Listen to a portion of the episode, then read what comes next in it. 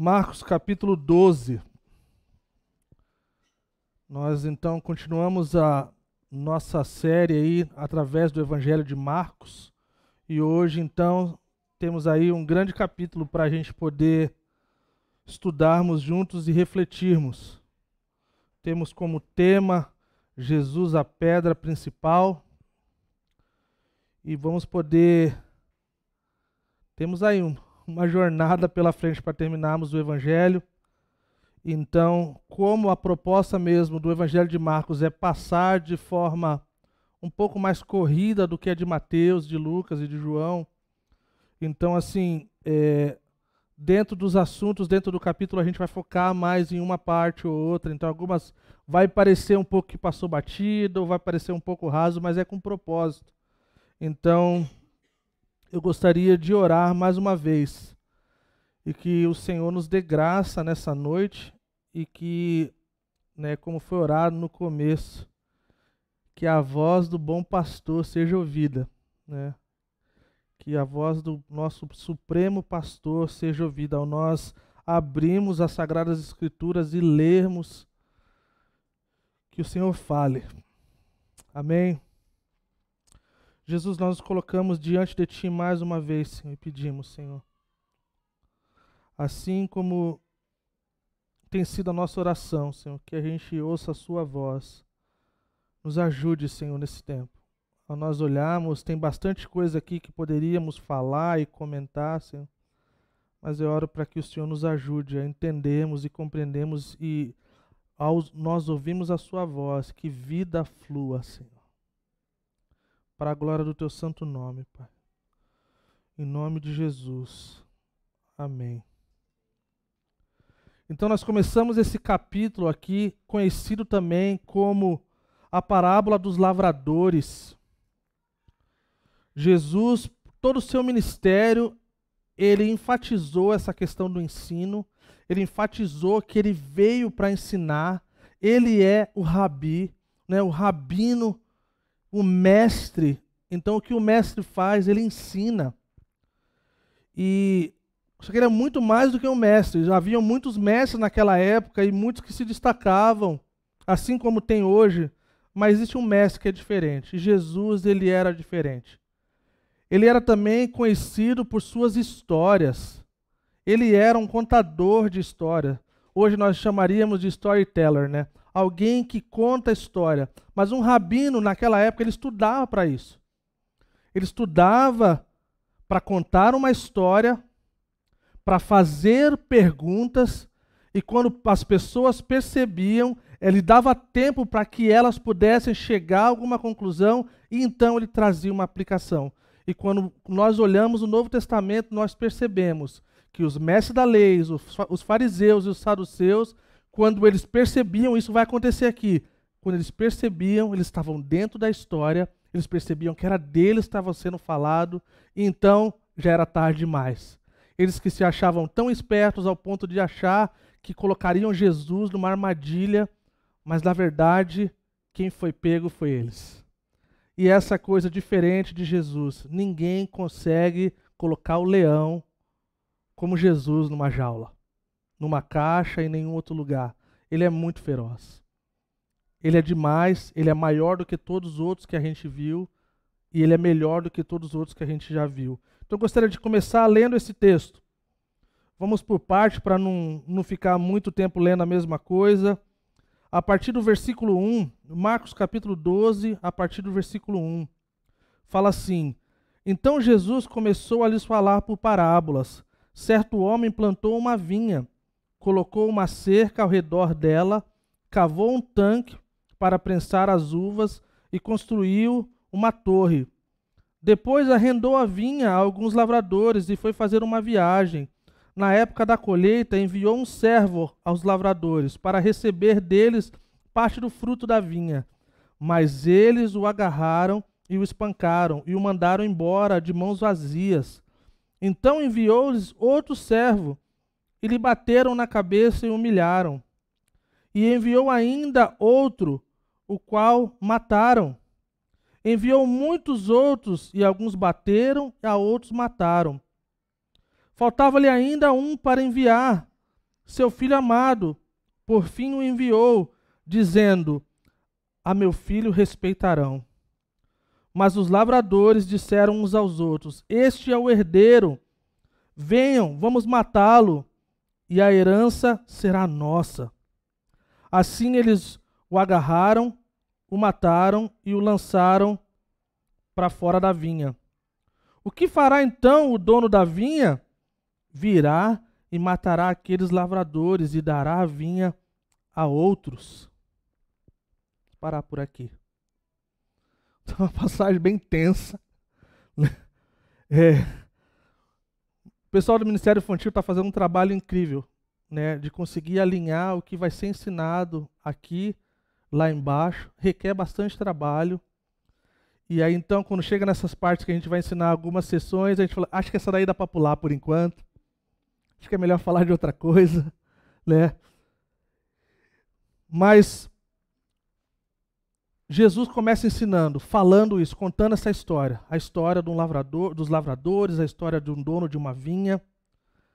É, o significado da, né, da palavra parábola são duas palavras que se juntam, né, para e bola, né? Parábola, né? Bola, que quer dizer lançar ao lado, né? Andar é lançar ao lado, conforme a coisa vai andando. Então, é, são histórias normal, cotidiano, com significados espirituais.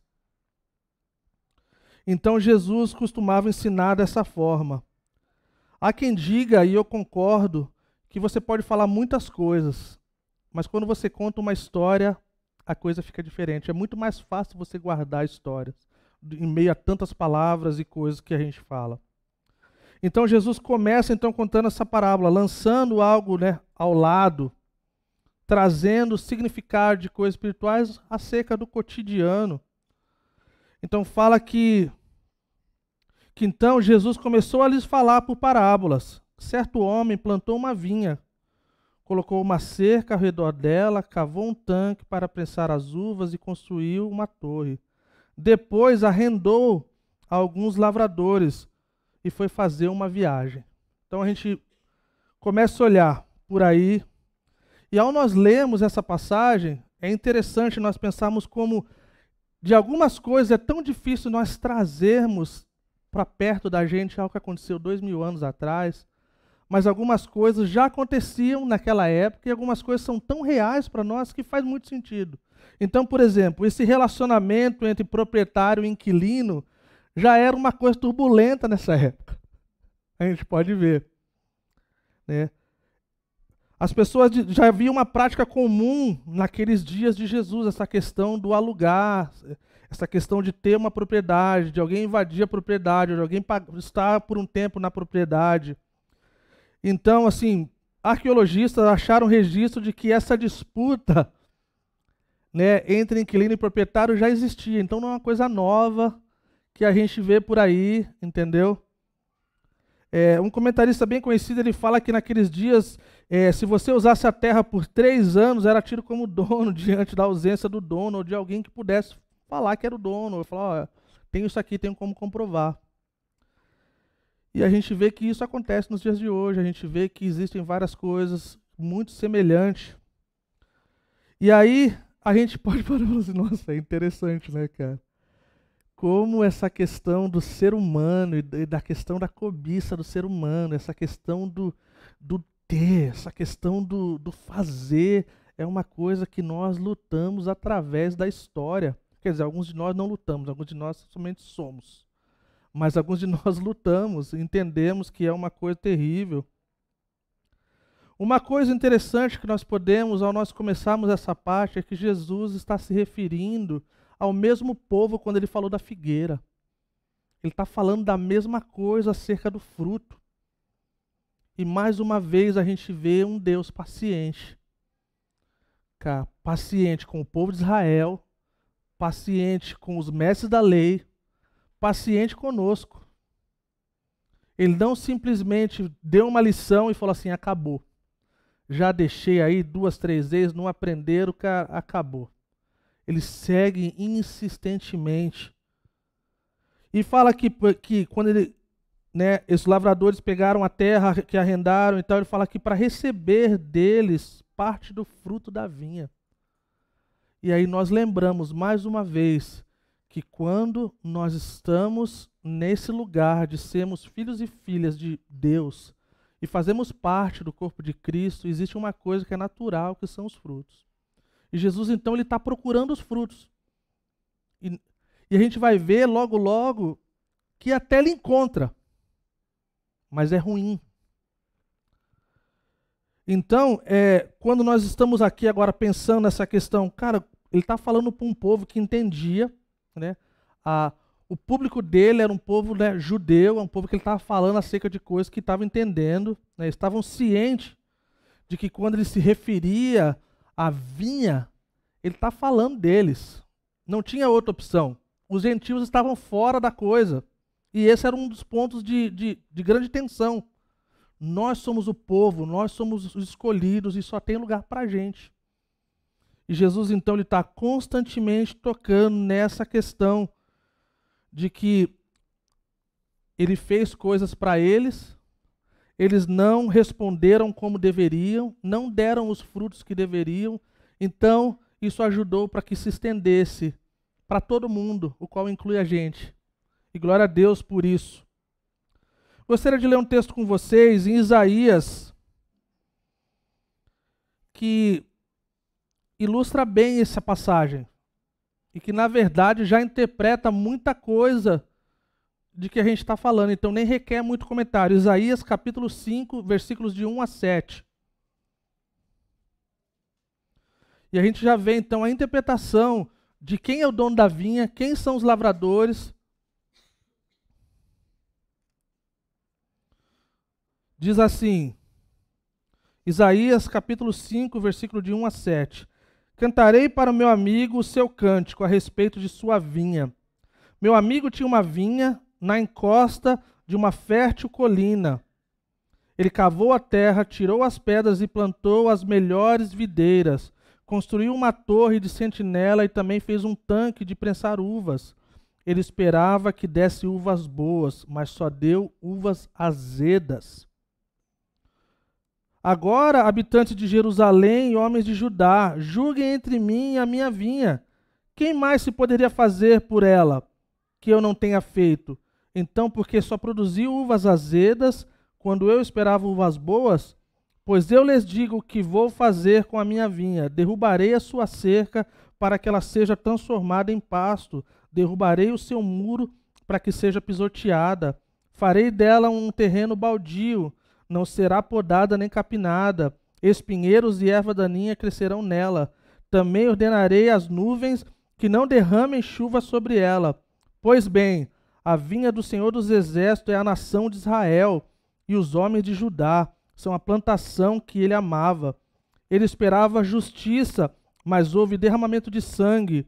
Esperava retidão, mas ouviu gritos da aflição. Coisa pesada. Está falando de julgamento de Deus. Deus deu tanta chance para esse povo. Tanta coisa. Um lugar incrível, um lugar fértil, onde com as melhores da, coisas possíveis para dar os melhores frutos possíveis. Com uma vista incrível. Então a gente se depara com essa realidade. E a gente vê uma observação de extrema importância para nós e para a nossa fé. É, essa semana eu, eu ensinei na Jocum, Almirante Tamandaré, sobre o credo apostólico. E nós não vamos começar a ler o credo apostólico aqui, tá? Pelo menos não nesses próximos anos. Mas eu estudando para poder ensinar, me, me fez pensar o quanto mais nós temos é, recursos materiais e artigos e documentos históricos que nos mostram quão firmado nós estamos nessa rocha que é Cristo. Nós vemos através da história da igreja o quanto é poderoso nós olharmos para isso e pensar: nós tamo, não vamos deixar passar batido algo de extrema importância, gente. A gente está falando aí de muitos anos do profeta Isaías ter profetizado isso, gente. Isso mostra que Jesus cumpriu profecias.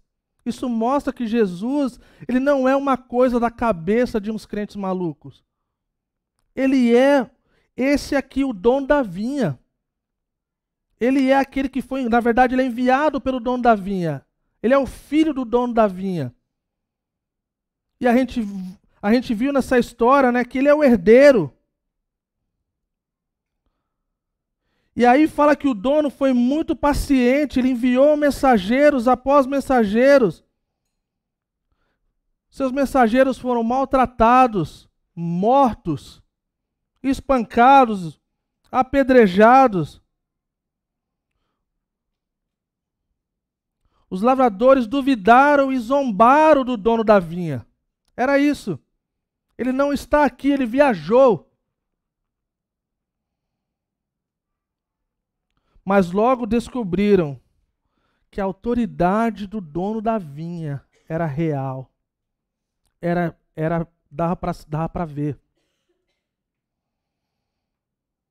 E para mim, estudar o credo apostólico me fez lembrar disso. Pessoas deram a vida em, por crer nisso. Não é da, da imaginação ou do sonho, da coisa da cabeça de alguém. É uma coisa que nós olhamos quando nós olhamos para a história de Deus. Lá no começo, em Gênesis capítulo 1, versículo 1, quando Deus criou todas as coisas, ele vem constantemente, desde aquele tempo, chamando a atenção de um povo. E ele continua. Continua chamando a nossa atenção. Mas olha como foi a resposta. Esse é o herdeiro. Venha, vamos matá-lo e a herança será nossa. Olha a cabeça dos caras. Quem na cabeça, assim, em São Juiz, vai pensar assim, cara, vamos matá-lo e vai estar tá de boa, essa terra vai ser nossa. Eles foram muito tolos.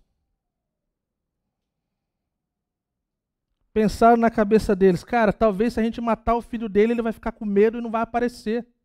Ou sei lá o que seja.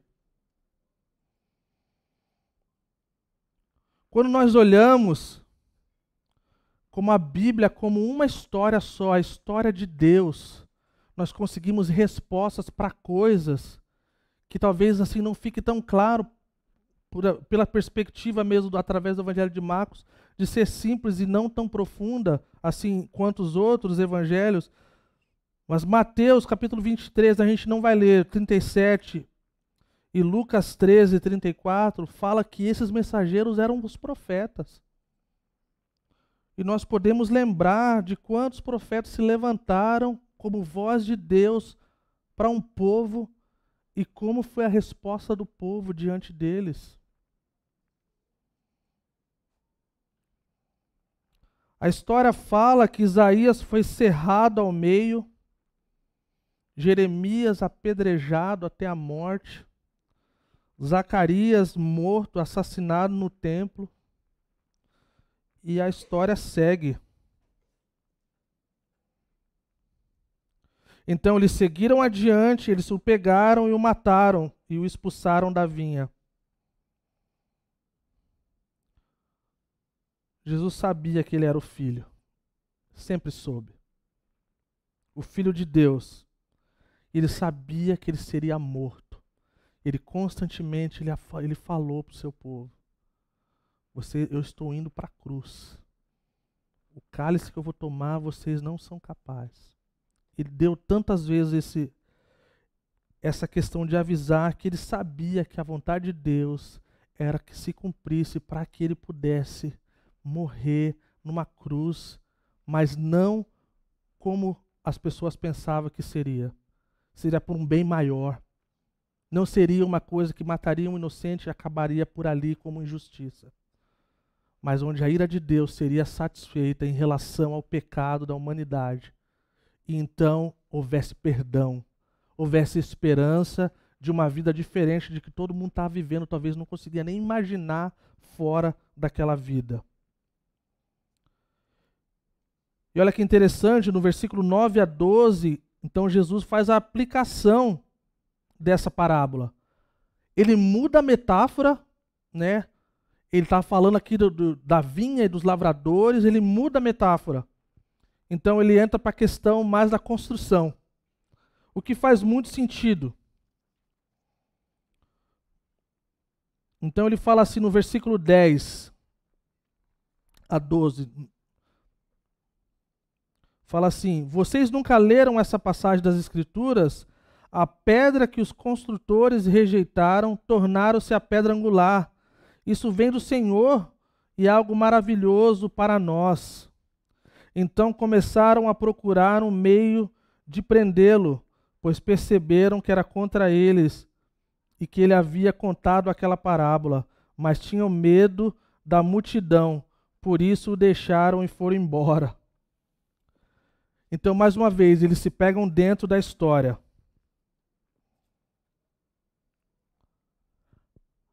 Há um dia, há um, um ou dois dias antes desse, desse tempo aqui, a gente viu a entrada triunfal, onde ele foi aclamado, Osana, salve-nos agora. Né? Pessoas jogando lá é, as palmeiras. A gente vê ele entrando no templo e virando a mesa acerca dos cambistas que estavam se aproveitando de pessoas que estavam querendo ter um relacionamento com Deus, estavam buscando a Deus. Então agora Jesus, então ele, ele cita o Salmo 118, que fala exatamente essa questão, que a pedra principal que foi rejeitada, ela, ela, ela, ela não somente é, mas se torna diante deles aquela pedra mais importante. Algumas versões falam pedra de esquina, ou angular, mas na verdade é a principal a gente vê como resposta de três, vários capítulos olhando para Jesus fazendo coisas. E a resposta do povo com o coração errado é hostilidade. É ódio. Estavam, eles ouvem tudo aquilo e ao invés de estarem maravilhados como as pessoas comuns estavam, todo mundo que ouvia Jesus ficava maravilhado diante dos seus ensinos. Mas esse povo não. Fala que a resposta deles no versículo 12, que eles procuravam um jeito de matá-lo.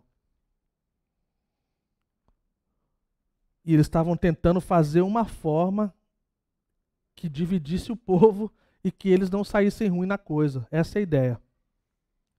Então, a gente vê o julgamento sendo declarado, a gente vê a paciência do dom da vinha que representa Deus de, cara, vai uma vez, não deu certo, vai outra, não deu certo, manda mais pessoas e outros e outros e outros.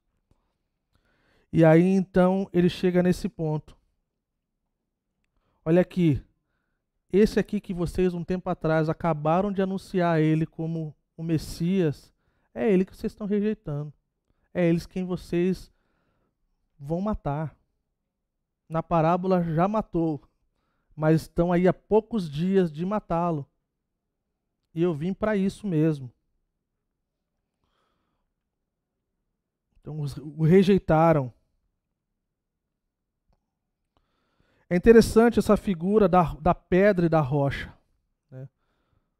O próprio Jesus falou assim, né? Sobre essa rocha, sobre essa pedra, o próprio Cristo, eu vou edificar a minha igreja. A Bíblia fala que ele é a rocha da provisão que seguiu Israel no deserto. 1 Coríntios capítulo 10, versículo 4. Ele é a pedra de tropeço, 1 Pedro capítulo 2, versículo 8.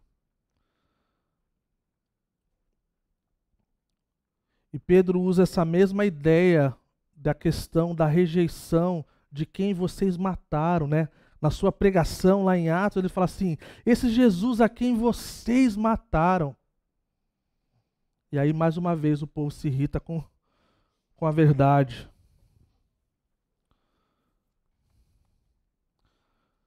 E eles sabiam que Jesus estava falando deles. Acho que essa é a coisa que mexe com o meu coração. De saber que havia uma convicção que eles foram tocados e convencidos de alguma forma, como uma chance, gente. como se o Espírito Santo estivesse convencendo, tipo assim, oh, vocês estão vocês estão matando o filho de Deus, a quem deu tanta chance para vocês. E eles então conspiraram para matá-lo, ao invés de se arrepender diante dele naquele momento, cara.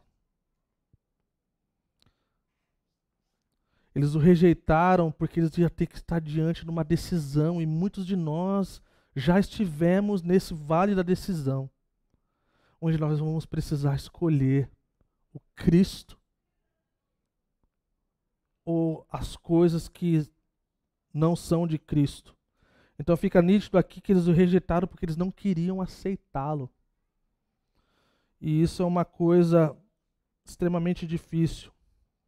Olhando para todas as evidências e todas as opções possíveis que Deus dá para um povo rebelde, que Deus dá para um povo que ainda continua andando em lugares onde não deveriam. E isso deve gerar uma coisa no nosso coração: um temor e reverência. De saber que Deus é paciente, Deus é amoroso. Chega uma hora, Romanos fala que ele nos entrega. Olha que coisa terrível, gente fala que Deus, de tanto tentar ganhar nosso coração, ele nos entrega o nosso próprio desejo. E os nossos desejos são contra ele. E aí nós entramos num lamaçal onde nós nadamos. E às vezes aparentemente parece impossível sair dele. Então, isso mostra o que na verdade pode parecer um paradoxo, mas não é. Deus, na verdade, só está entregando as pessoas seus próprios desejos. Não é que Deus está punindo. Se você não vier comigo, eu vou te matar. Não é isso. É você escolhe essa vida. Você escolhe esse caminho. Deus está abrindo. Tantas coisas que Deus fez para o povo de Israel. E a gente olha e fala assim, cara, não dá para entender. Aí nós olhamos um pouquinho para as nossas vidas, nós conseguimos entender um pouquinho. Não vimos tantas coisas radicais como eles, Mas isso nos mostra uma coisa também acerca de Cristo: que Cristo é a pedra principal, a pedra fundamental. Isso descreve quem Ele é. Ele é tudo que eu e você precisamos. Ele é tudo que falta nas nossas vidas. E Ele é o único capaz de ser essa pedra que preenche todas as coisas do nosso ser. Porque Ele é o nosso Senhor, o nosso Salvador, que morreu por todo mundo, mas morreu por mim também. E isso faz com que nós tenhamos esse desejo de sermos um povo onde Cristo é o centro. Onde as coisas de Cristo emanam das nossas ações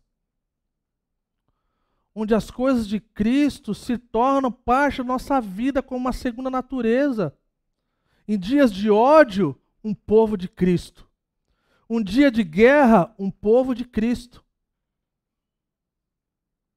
E isso faz a diferença em todo o ambiente que a gente vive. E nos mostra também que essa centralidade de Cristo, ele não faz somente diferença na vida dos outros, mas faz na minha e na nossa. Nós podemos estar almejando muitas coisas, mas Cristo é o que de fato nós precisamos. Então, um desejo da nossa comunidade, da Calva de Curitiba, é ser uma igreja que tem Cristo no centro. Porque através de Cristo, na centralidade de Cristo, tudo vai andar da forma que deveria ser. Se nós errarmos nessa parte, nós erraremos em tudo. Quando nós olhamos para Cristo com uma lente distorcida, nós vamos ver essas coisas que a gente está vendo por aí, gente, no nome de Cristo. E Cristo está tipo assim, nem sei o que estão falando, nem conheço. Era melhor nem usar meu nome. Entendeu? Então, quando nós desejamos que essa pedra principal seja a nossa pedra principal, seja tudo para nós. e que faça com que os nossos corações e as nossas vidas comecem a florescer e dar esses frutos que Deus desejava ver do povo de Israel, o qual agora se estende a nós. E ele continua olhando para o fruto, porque fala que se nós permanecermos nele, nós vamos dar fruto. Nós seremos como aquele povo que pratica. Nós seremos aquele povo que, quando pensa na pedra principal, pensa que edificam a sua casa sobre a rocha, sobre a pedra angular e principal. As tempestades podem vir e a casa continua firme e inabalável. Se nós edificarmos a nossa casa, a nossa vida, a nossa família em qualquer outra fundação, vai cair, gente. É só uma questão de tempo vai cair. Que Deus, o dono da vinha, continue tendo paciência conosco e nos ajudando, para que a gente possa entender essa perspectiva bíblica e entendermos que as palavras de Jesus, quando ele disse: Sem mim, vocês não podem fazer nada. É porque eu que faço, que coloco em vocês as coisas que vocês devem fazer, é eu que eu, eu, eu sou aquele que provê os meios e a capacidade para que vocês façam aquilo que deveriam fazer. É eu que faço em vocês, tanto querer quanto efetuar. E é Cristo que faz isso. Seguindo adiante, versículo 13, fala assim: mais tarde enviaram a Jesus alguns dos fariseus e herodianos para o apanharem em alguma coisa que ele dissesse. Esses se aproximaram dele e disseram: Mestre, sabemos que és íntegro e que não te deixas influenciar por ninguém. Por que não te prendes à aparência dos homens, mas ensinas o caminho de Deus conforme a verdade? É certo pagar imposto a César ou não? Devemos pagar ou não? Mas Jesus, percebendo a hipocrisia deles, perguntou: Por que vocês estão me pondo à prova? Tragam-me um denário para que eu veja. E eles trouxeram uma moeda e ele lhes perguntou: de quem, é, de quem é esta imagem e essa inscrição? De César, responderam eles. Então Jesus lhe disse: Deem a César o que é de César e a Deus o que é de Deus. E ficaram admirados com ele. Então a gente já começa, mano, já começa com errado aqui, mano. É dois inimigos que se juntam, é tipo segundo turno, mano. Os inimigos se juntam para ir contra alguém. Esses caras aqui, eles não andavam juntos, gente. Era dois inimigos. Os caras deram a mãozinha e falou: vamos contra o Messias. Já começa por aí. E olha o tom. Ô mestre. Mestre, rabino, ouvi falar que você é íntegro, de coração, não olha que nem os homens, tem um caminho reto aí. Olha o papo dos caras. Dá até medo de elogio, né, gente? Assim, tem pessoa do bem e pessoa do mal, né? E às vezes o elogio a gente não sabe de onde que vem, mas nesse caso aqui é do mal.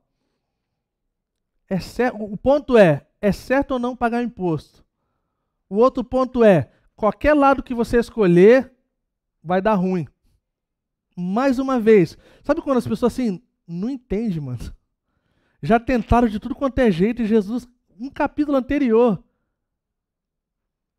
foi quando Jesus falou assim: Vou fazer uma pergunta para vocês. Se vocês responderem, mas o batismo de João, lembra disso aí? Então, se vocês responderem, também não vou falar com que autoridade eu falei. Acabou o papo, segue o jogo. Os caras continuam insistindo, cara. Mas vamos lá, vamos falar de imposto. É certo ou não pagar imposto? Né? O povo judeu paga imposto desde lá, depois de Cristo, logo no comecinho lá, já pagava imposto, na verdade assim, desde a época de Cristo e seguiu adiante de forma oficial, né? Essa questão do, eles eram forçados a pagar imposto diretamente ao tesouro do imperador, Alguns patriotas judeus, como os zelotes, se recusavam a pagar esse imposto porque não queria reconhecer o domínio romano é, como legítimo. Nós temos desse povo aí também que ainda está vivo Eles, normalmente eles vão para cadeia. Mas assim, existe esse povo ainda. A maioria do pessoal pagava de má vontade, amém? Quem gosta de pagar imposto, né? Terrível pagar imposto para quem era, para quem o oprimia. Mas olha como era, um pouquinho de contexto histórico aqui, tá? E aí acho que a gente já pode até agradecer que não está tão ruim assim. Podia ser pior. Três tipos de impostos foram, impo foram colocados pelos romanos. O primeiro era o imposto sobre a terra, que era de 10%, de todos os grãos e 20% de todos os, os vinhos, né, as vinhas e as frutas. O segundo era o imposto de renda, que correspondia a 1% da renda de um homem. E o terceiro era uma taxa, pago por homens de 12 a 65 anos e mulheres de 14 a 65. Isso era um denário por ano, cerca de um dia de salário para um trabalhador. É como se fosse na Europa hoje, na Noruega você paga lá 30 a 40% de imposto. E assim, de tempo em tempo na Alemanha vai um cara preso, uma coisa assim que fala não, que não vou pagar imposto, que imposto é coisa errada e, e tal. Então, impostos são necessários. É, são necessários para ter uma sociedade no qual nós estamos inseridos, é necessário ter imposto. É que a gente lida com a injustiça, a gente lida com a corrupção. Né? Mas quando a gente olha de forma assim, simples, talvez, a gente vê que se você precisa de algum dinheiro para você ter uma rua melhor, você paga imposto. Entendeu? É que o nosso crivo é muito mais lá embaixo né? É, na época, não sei se existiam licitações. Hoje, licitações é outro esquema. Entendeu? Mas os judeus, eles pagavam para um povo que os oprimiam. Entendeu? Então a questão era pegar Jesus, pagar ou não pagar.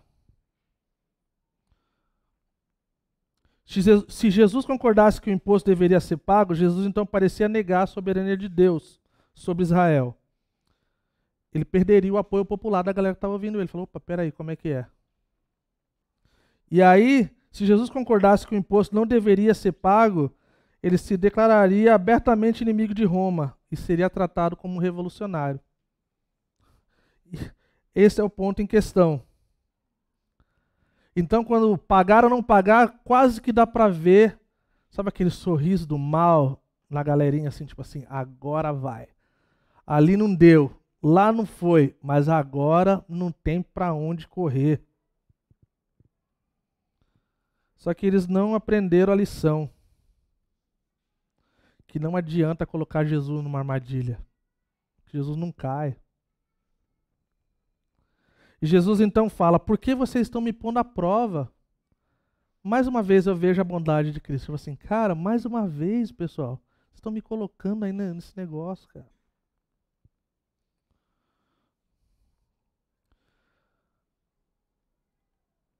Um ponto de observação. Jesus pede uma moeda. O que, que isso nos mostra? Que Jesus não estava com dinheiro no momento. É verdade, gente, é uma observação séria. Jesus pediu uma moeda. Lembra quando ele mandou um, um capítulo atrás que os seus servos fossem pegar o jumentinho, aquela que eu preciso dele? E que Jesus não precisa de jumentinho nenhum, que Jesus não precisava de nada de ninguém, mas ele tinha essa questão da parceria, mas ele tinha essa questão de que nós estamos juntos em missão. Aí ele vai lá e pede a moeda. Havia então lá o formado na cabeça de Tibério, né, conhecido como César, imperador romano. A abreviação, né, Tibério César, o divino Augusto. E no verso tinha, tinha essa questão do título né, de Pontífex Maximus. O rei, o governador, o grandão. Declarando que César o sumo sacerdote, o, o, o bichão do Império Romano.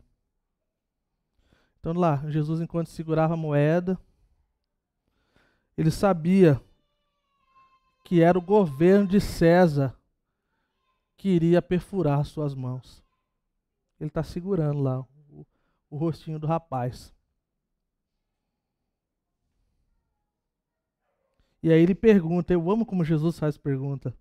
A gente se irrita com as perguntas das crianças, mas Jesus sempre está fazendo pergunta para o povo. Ele fala: de quem é esta imagem e essa inscrição? Jesus está falando assim em outras palavras. Vocês reconhecem a autoridade que tem aqui? Não é a minha foto que está aqui.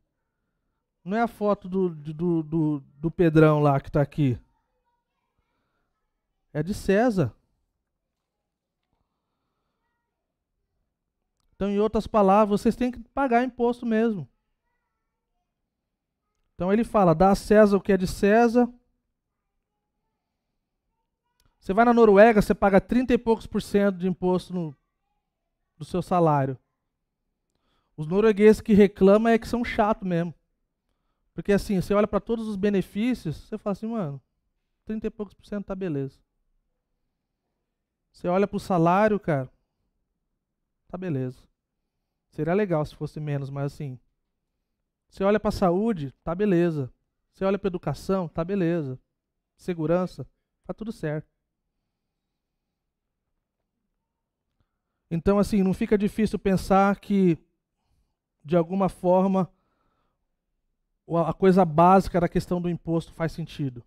E que não sejamos tolos de sonegar impostos, porque você vai ser preso, seu nome vai ser feio aí e não vai honrar Cristo. Tá? Eu entendo que nós vivemos numa sociedade brasileira onde, cara, tudo nos empurra à ilegalidade. Gente, é impressionante. Então, há esse reconhecimento. Mas isso não justifica. Alguns de vocês sabem, eu morei no Morro do Borel por um ano, eu e a Lilian, quando nós namorávamos. E, e assim como muitas comunidades carentes, lá tem a GatoNet, que ninguém paga e tem, tem a, a, o GatoNet da internet tem o GatoNet da TV a cabo. Então a galera tem ar-condicionado diretão, 40 graus lá no Rio, a galera tem tudo quanto é canal diretão. E aí, cara, a Jocum, né, a organização com a qual eu trabalhava, entrou em contato com a, lá, lá é a Light, né, aqui é a Copel. Ó, o é o seguinte, a gente precisa ter um poste, a gente precisa pagar a luz. Nós somos uma organização é, cristã, correta. E a Light falou assim: não, não, a gente está de boa, não precisa pagar nada, não, tá tudo certo. Aí ela vai, liga de novo. Não, você não está entendendo, mano. Daqui a pouco a gente sai em algum jornal aí, os caras falam que a gente está dando, fazendo coisa errada com a luz, cara. E aqui, não, na, na nossa organização, ninguém usa ar-condicionado 24 horas, nem teve a cabo é, gato net. Gente, se, se vocês imaginarem quanto tempo demorou para conseguir ter um poste, para conseguir ser legal, vocês não têm ideia. E fechou assim.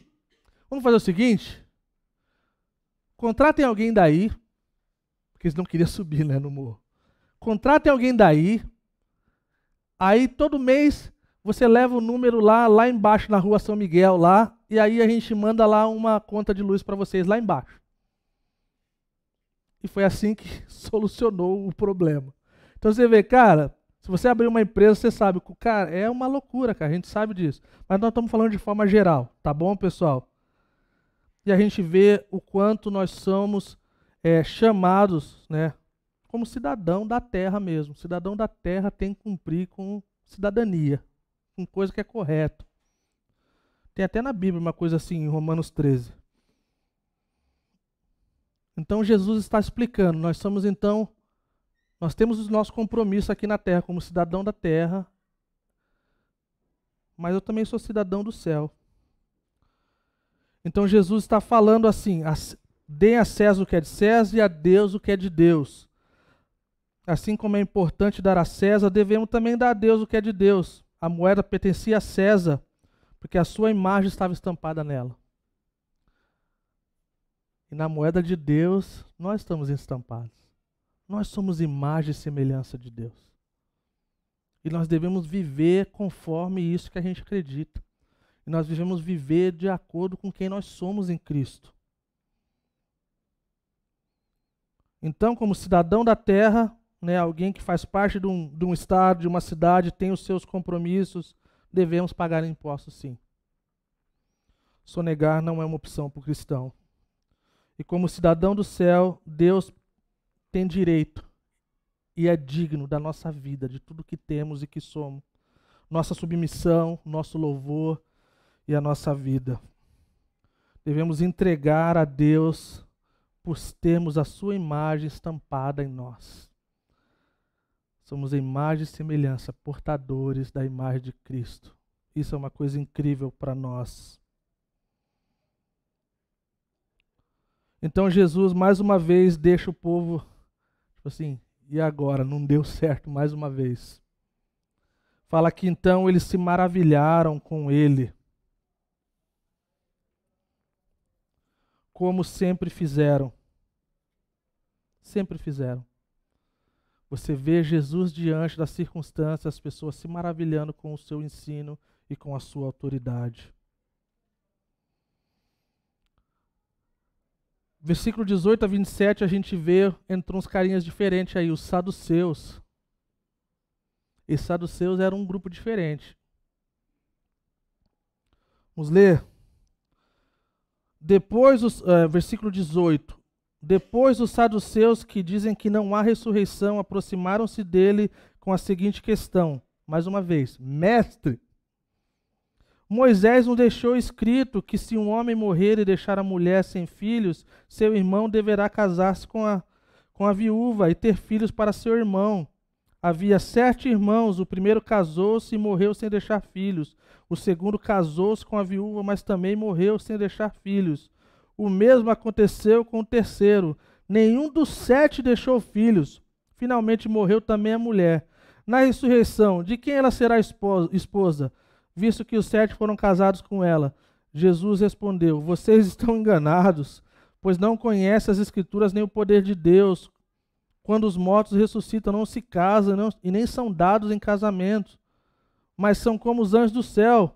Quanto à ressurreição dos mortos, vocês não leram no livro de Moisés, no relato da sarça, como Deus lhe disse: Eu sou o Deus de Abraão, o Deus de Isaac, o Deus de Jacó. Ele não deu, não é Deus de mortos, mas de vivo. Vocês estão muito enganados. Então, os saduceus é, era um povo racionalista radical. Era um povo que não acreditava no futuro. É muito louco. Tem alguns desses aí por aí. Não acreditava em nada espiritual. Esse negócio de anjo, ressurreição, é, não era coisa deles. Olha que interessante. Sabe por que eles citaram Moisés? Porque eles só acreditavam nos cinco primeiros livros da Bíblia, da Bíblia escrito por Moisés, conhecido como Pentateuco. Então faz sentido falar assim, Moisés falou, era o único cara que a gente acredita, não deixou citar ele. Esse era o ponto. Então a gente só vai passar aqui por, essa questão de forma rápida, tá? Coitada dessa mulher, né, cara? Primeira coisa, observação, tadinha dessa mulher. Casar com ficar viúva sete vezes ninguém merece, gente. Mas na verdade os caras não estavam nem aí, os caras estavam perguntando acerca da ressurreição, eles não acreditavam na ressurreição. Mais uma vez, isso mostra o coração. A gente tem pessoas que, não, cara, na, na verdade não importa o que você fale, não importa a sua opinião, eles só querem só fazer alguma coisa. E era o caso desses camaradas aqui chamados saduceus. Jesus, então, é duro com eles, fala: vocês estão enganados. No céu não vai ser assim. No céu não tem necessidade de, de ter filhos. No céu não, ninguém, vai, ninguém vai casar, ninguém vai ser dado em casamento, ninguém vai brigar por causa da ex-mulher, ou da mulher, ou, sei lá, da viúva. Não vai ser assim. E Jesus então fala: na ressurreição vocês vão ser como anjos. Ele não fala que serão anjos. Ele fala como anjos. Isso é importante para nós, na nossa observação. Em outras palavras, cara, vai morrer, a coisa vai ser diferente e vai ser parecido com essa questão dos anjos. A imaginação da galera vai longe e tal. Aí Jesus falou assim, cara, você não acredita na ressurreição? Olha lá, o, o rapazinho que você citou aí, Moisés, olha lá em Êxodo. Olha lá o que, o que Deus fala. Fala, eu sou.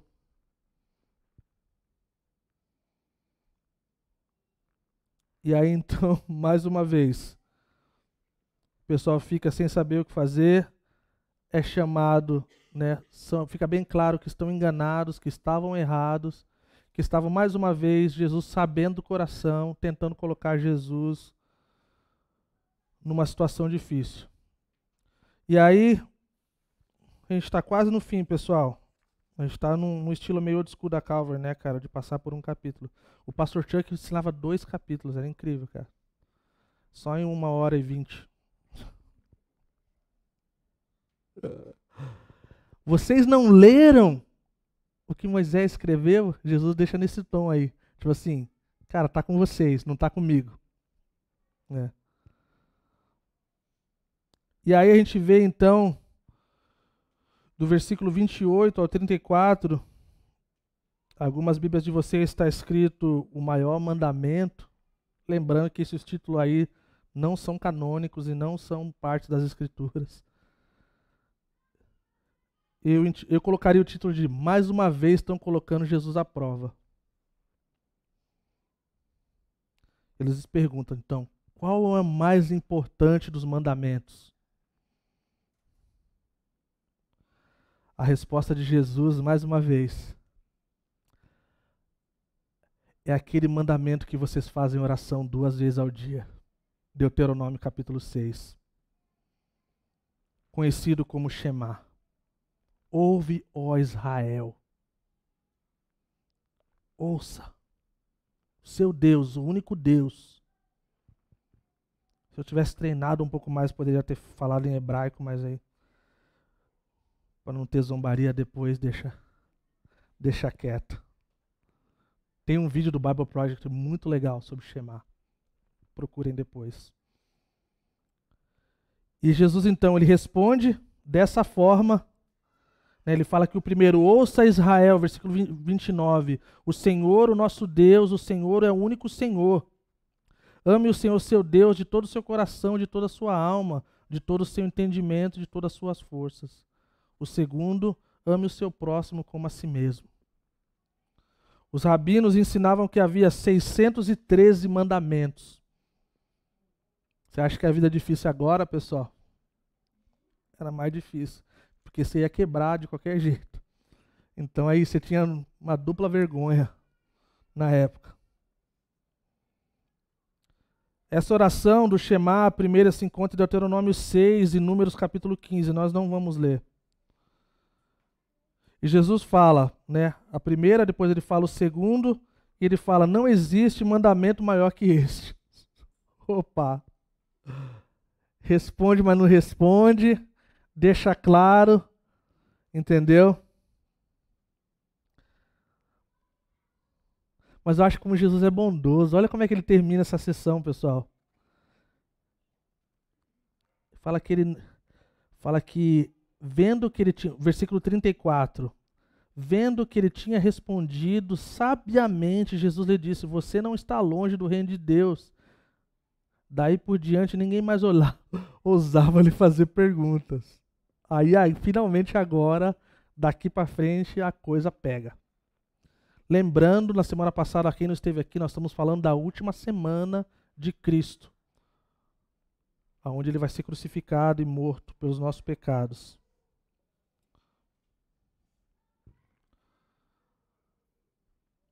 versículo 35 a 40, se resume assim: cuidado com esse povo. Esse é o resumo do 35 a 40. No versículo 38 ele fala isso. Ao ensinar, Jesus dizia: Cuidado com os mestres da lei. Eles fazem questão de andar com roupas especiais, de receber saudações nas praças e de ocupar os lugares mais importantes na sinagoga e os lugares de honra nos banquetes. Eles devoram as casas das viúvas e, para disfarçar, fazem longas orações. Esses receberão condenação mais severa. Mais uma vez, julgamento. Cuidado com esse povo. Cuidado com o povo de aparência. Cuidado com o povo que A gente tem uma regra aqui na igreja. Se você não sabe, agora você vai ficar sabendo. no encontro dos homens, quando a gente vai orar, eu dou um lembrete pro pessoal. Tem, lembra, alguém lembra do lembrete da oração? O Mike, o Mike gosta de lembrar. Mike, qual que é? Da oração. Mano, se você não orou a semana toda, cara, não vai ser no encontro dos homens que você vai orar uma hora. Então são orações curtas, objetivas, para todo mundo poder orar, tá bom? E as orações longas a gente deixa para um outro espaço, para um outro lugar, também conhecido como lugar secreto, também conhecido como a sua casa, tá? Então a gente não se estende por muito tempo assim. Talvez tá, é daí o princípio, para não ficar muito estranho. E aí agora, terminando, versículo 41 a 44.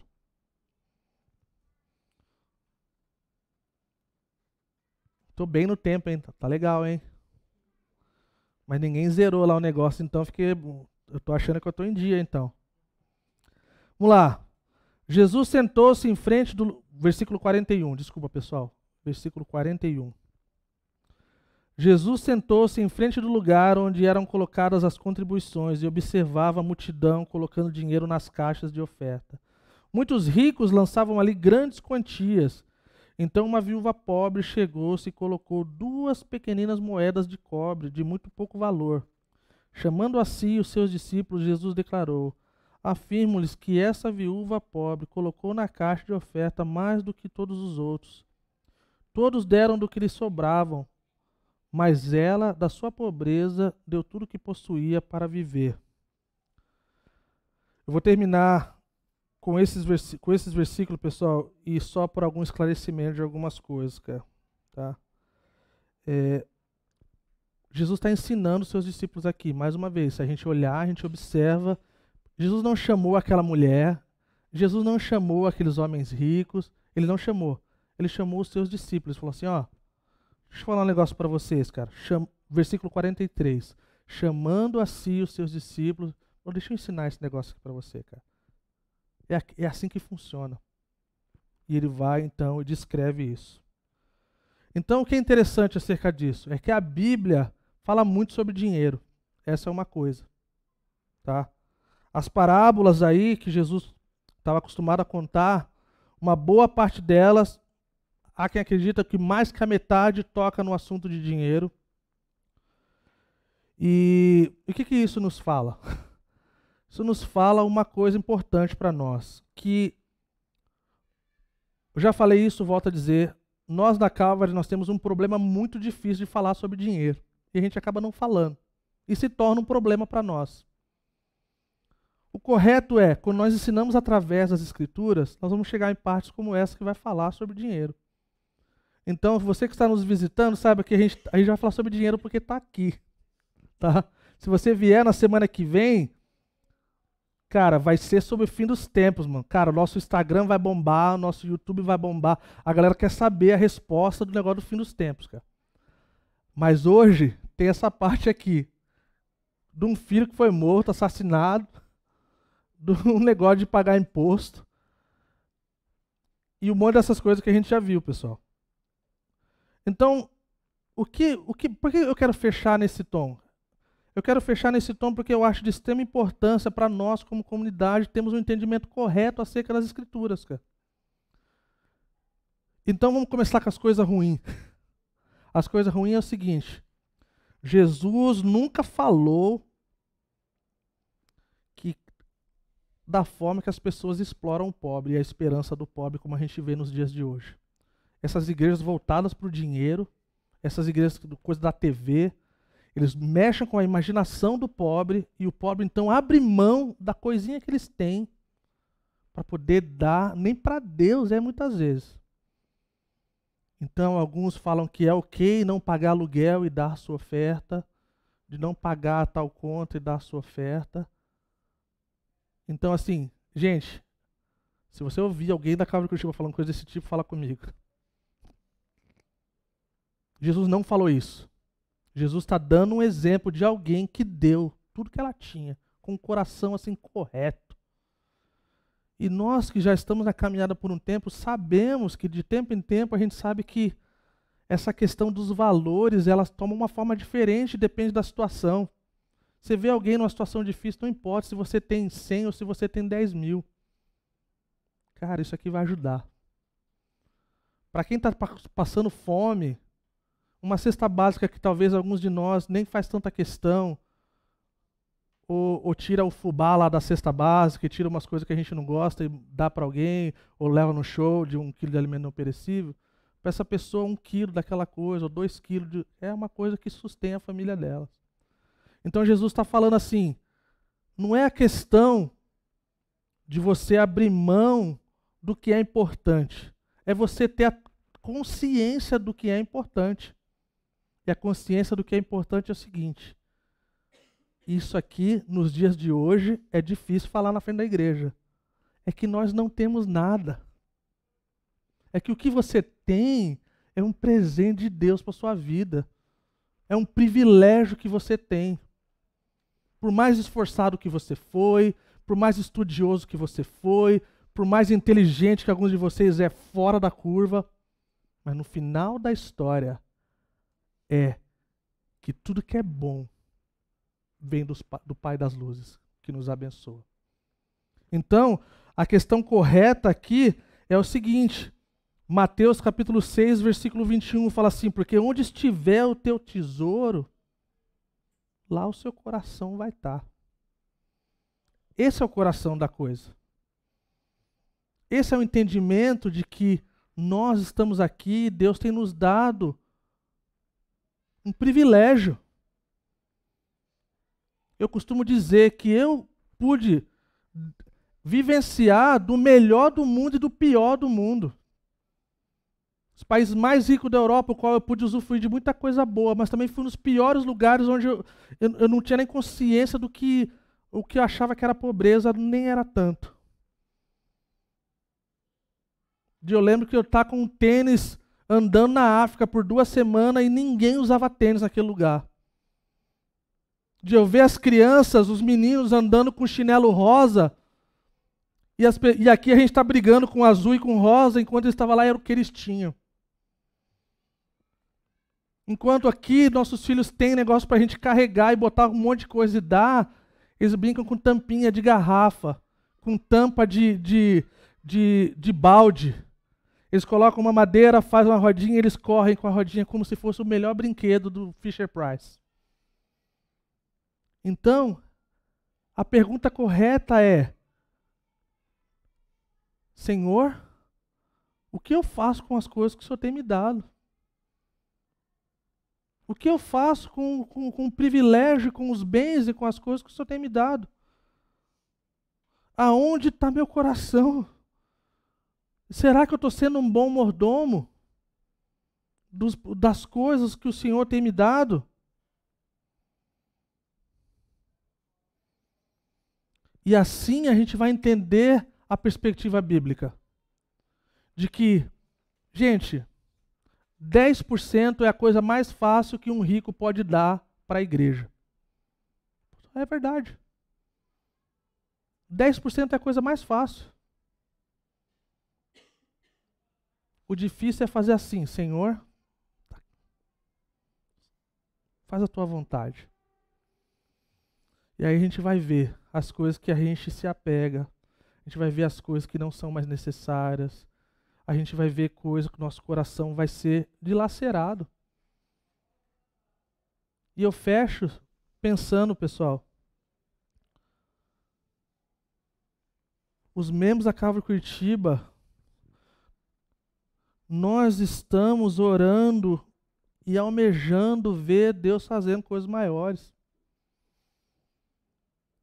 E essas coisas vão, vão pedir da gente um comprometimento. Anotem aí na agenda de vocês. Em março nós teremos o dia da visão. Nós vamos falar dos sonhos de Deus para a nossa comunidade. Março do ano que vem. Nós vamos falar do sonho de vermos novas igrejas na cidade. Nós vamos falar do sonho de apoiar outras plantações, outros lugares. Nós vamos falar do desejo de ver a nossa igreja inserida em alguma coisa na cidade. Em relação ao pobre, ao miserável, ao aflito. Alguém perguntou em um dos Connect, a gente tem um projeto acerca disso? Eu falei, estou orando para Deus levantar alguém, mano. E o dia que Deus levantar alguém, a gente vai abraçar. E que seja logo. Amém? Então, pessoal, é o entendimento correto, é o entendimento bíblico. Senhor, tudo que eu tenho é teu. Faz a tua vontade. E a gente vai ver Deus multiplicando. A gente vai ver Deus abrindo portas. A gente vai ver Deus levantando novas pessoas.